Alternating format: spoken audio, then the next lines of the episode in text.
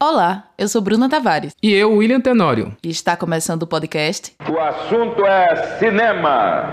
Cinema, cinema, o assunto é cinema. É, os festivais eles vêm um pouco cumprir essa lacuna. Assim. A gente tem algumas leis no país, a gente tem cota de tela, existe um trabalho, né, uma luta antiga do segmento audiovisual para conquistar mais espaço na, nas salas de cinema, né, nas salas convencionais ao longo do ano. Mas os festivais acabam vindo um pouco também nesse sentido, de cobrir um pouco essa, essa falta que faz. Porque um curta-metragem, por exemplo, você não vê um curta-metragem numa sala de cinema, é muito difícil, né? Só em festival. Você vai ver a janela natural do curta acaba sendo festival. Então, eu acho que tem esses aspectos. Tem maior dinheiro na produção, maior incentivo na difusão e também tem esse problema da distribuição. Milena Evangelista foi coordenadora do audiovisual da Secretaria de Cultura de Pernambuco. E temos que concordar com ela. O número de produções em Pernambuco cresceu significativamente a partir dos editais do Fucultura.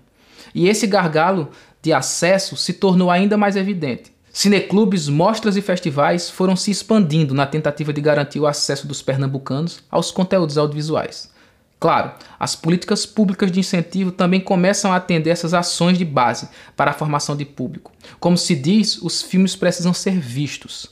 São mais de 15 mostras e festivais de cinema acontecendo ao longo do ano em todo o estado, com recortes de gênero, raça e etnia, que exibem curtas, médias e longas metragens, nacionais e internacionais. Sim, todo o Estado vem sendo integrado às atividades de difusão. A interiorização também é uma etapa importante no processo, afinal, são pouquíssimas salas de cinema fora dos grandes centros urbanos, como explica Caio Dornelas, idealizador e produtor da Mostra Canavial, que acontece anualmente na zona da Mata Norte de Pernambuco. Em 2010, a gente fez a, a, a primeira edição da Mostra Canavial, e que na verdade era aglutinar os cineclubes que tinham nas cidades e fazer um grande movimento de, de rede mesmo, sabe? E até hoje esse é o perfil da mostra, é uma mostra itinerante, gente tem um, uma, um sangue de circo que corre nas veias do, do, da mostra, então a gente tem nossa trupe, a gente entra no, numa Toyota grandona, aqueles carros do Agreste, e sai circulando com nosso equipamento, nossa curadoria de filmes, e apresentando para as populações que estão bem à margem, sabe, do acesso ao cinema, então, a mostra tem muito isso. Assim, tem essa pegada cineclubista, de origem, tem essa vontade de fazer as coisas acontecerem em rede e tem um olhar para o público que está sempre muito à margem do acesso a, a, a, acesso mesmo ao cinema nacional, sabe? Então, assim, surgiu desse, dessa confluência de, de situações Aí surgiu a Mostra Canavial de Cinema. As mostras e festivais de cinema têm feito muita diferença nas cidades do interior em que acontecem. As articulações acionadas pela produção de um evento de cinema acabaram abrindo portas para o desejo de fazer filmes e de formar pessoas para fazer filmes. São processos que se retroalimentam e garantem a manutenção de uma cadeia do audiovisual no interior.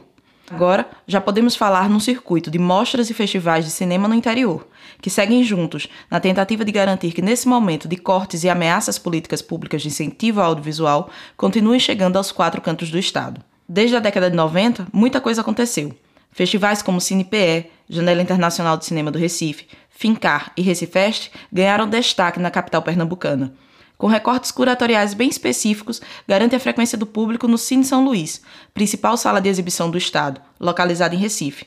E mais importante que isso, alimentam discussões sociais importantes, levantando a bola para temas urgentes. Um festival como o Fincar, ele vem com, com esse objetivo e ele é muito importante e muito potente porque é um festival de realizadoras. A edição desse ano prezou por ter uma equipe o mais diversa possível, então tem mulheres negras, tem mulheres trans, tem mulheres de todas as idades, tem mulheres indígenas. Eu acho que a potência dele é essa. E é importante também pensar que o Fincar foi um festival que pensou a curadoria de uma maneira onde não apenas essas mulheres que tipo têm filmes com dinheiro de edital ou com dinheiro público sejam exibidos, sabe? Porque a gente entende como é precário para mulheres periféricas, mulheres negras, assim, terem certos acessos e a precarização de material de trabalho, assim. Então, tipo, é importante pensar em outras plataformas, em outra, outras, outras linguagens que sejam acessíveis, assim, para esse público e entender que isso também é cinema, sabe? A fala de Mariane Raíssa traduzem pra gente o impacto do último Fincar, em 2018, no Recife.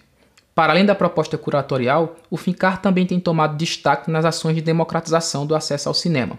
Mesmo estando em Recife, muitas pessoas da periferia acabam não tendo acesso aos filmes, como explicou a curadora Marina Porto. O primeiro festival aqui de Recife, que além de ser é, voltado para filmes dirigidos por realizadoras, ele se propõe a ter um desenho de produção, vamos dizer, bem especial a sair um pouco da curva normal dos festivais, assim. No pensamento de distribuição de ingressos para que é, cada vez mais pessoas diferentes possam chegar ao cinema, né? Para além de que filmes diferentes cheguem às pessoas, que pessoas diferentes também cheguem ao cinema. Então eu acho que tem assim, além da especificidade dos filmes serem dirigidos por mulheres, talvez haja todo um cuidado de olhar diferentemente para o que é um festival numa cidade, assim, a importância do festival numa cidade. E claro, a programação desses festivais é acompanhada de importantes momentos de reflexão, seja nas atividades de formação ou nos debates. Criar espaços para o diálogo é o que faz com que o público permaneça, muito marcante é a fala sobre as ações do Recifest em 2021. Tanto o Recifest trazer esse tipo de diálogo para dentro do sistema penitenciário feminino, porque muitas vezes os festivais se preocupam muito em falar dos problemas sociais, mas não conseguem colocar as pessoas que estão em situações de opressão em contato. Então, quando a oficina chega no sistema penitenciário, cria-se um debate e é muito importante Saindo da capital, festivais tradicionais como Curta Taquari, em Taquaritinga do Norte, a Mostra Canavial, na zona da Mata Norte, o Curta na Serra, em Bezerros, a Mostra Pageu de Cinema, aqui em Afogados, marcam o calendário das suas cidades.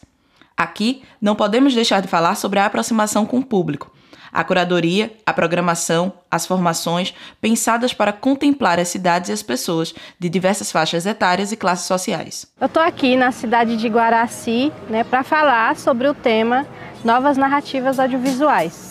Nessas novas narrativas audiovisuais, na perspectiva né, dos realizadores, né, comunicadores sociais indígenas, né, ela vem só para potencializar né, o nosso lugar de fala né, enquanto protagonista né, da nossa própria história, né, visibilizando né, e levando né, até as pessoas a nossas realidades. Essa fala, da cineasta originária Graça Guarani, que vive na aldeia Pancararu e Jatobá, reflete outras frentes de trabalho que vêm ocorrendo nos festivais do interior. Discussões sobre protagonismo, narrativas, novos personagens têm tudo a ver com o lugar onde esses festivais acontecem.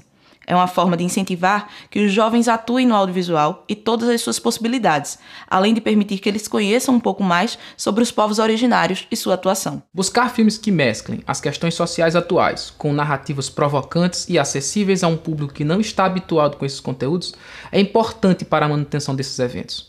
Com o passar dos anos, percebe-se que os frequentadores vão se apropriando das formas narrativas, atuando e criando seus próprios filmes. Essa é uma forma de provocar as discussões sobre representação e representatividade no cinema. Apresentar filmes que tratem das realidades das pessoas e como elas esperam ser representadas. Um processo de construção constante e imprescindível no audiovisual de Pernambuco. Eu gosto dessa amostra porque o cinema ficou muito parado por muito tempo.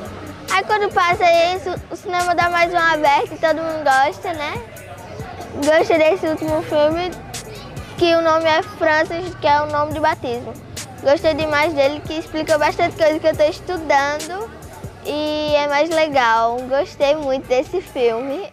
Isso aí, Netli. A Mostra Pajeú ocupa o Cine São José, cinema de rua da cidade, e mobiliza crianças, adultos e idosos para reflexão audiovisual. O podcast O Assunto é Cinema acaba aqui. Os áudios e referências utilizadas nesse episódio estão na descrição e recomendamos demais que vocês assistam as entrevistas completinhas para se inspirar também. Até a próxima! O podcast é uma produção para Geofilmes, com incentivo da Lei Aldir Blanc, Fundarp, Secult, Governo de Pernambuco, Secretaria Especial da Cultura, Ministério do Turismo e Governo Federal.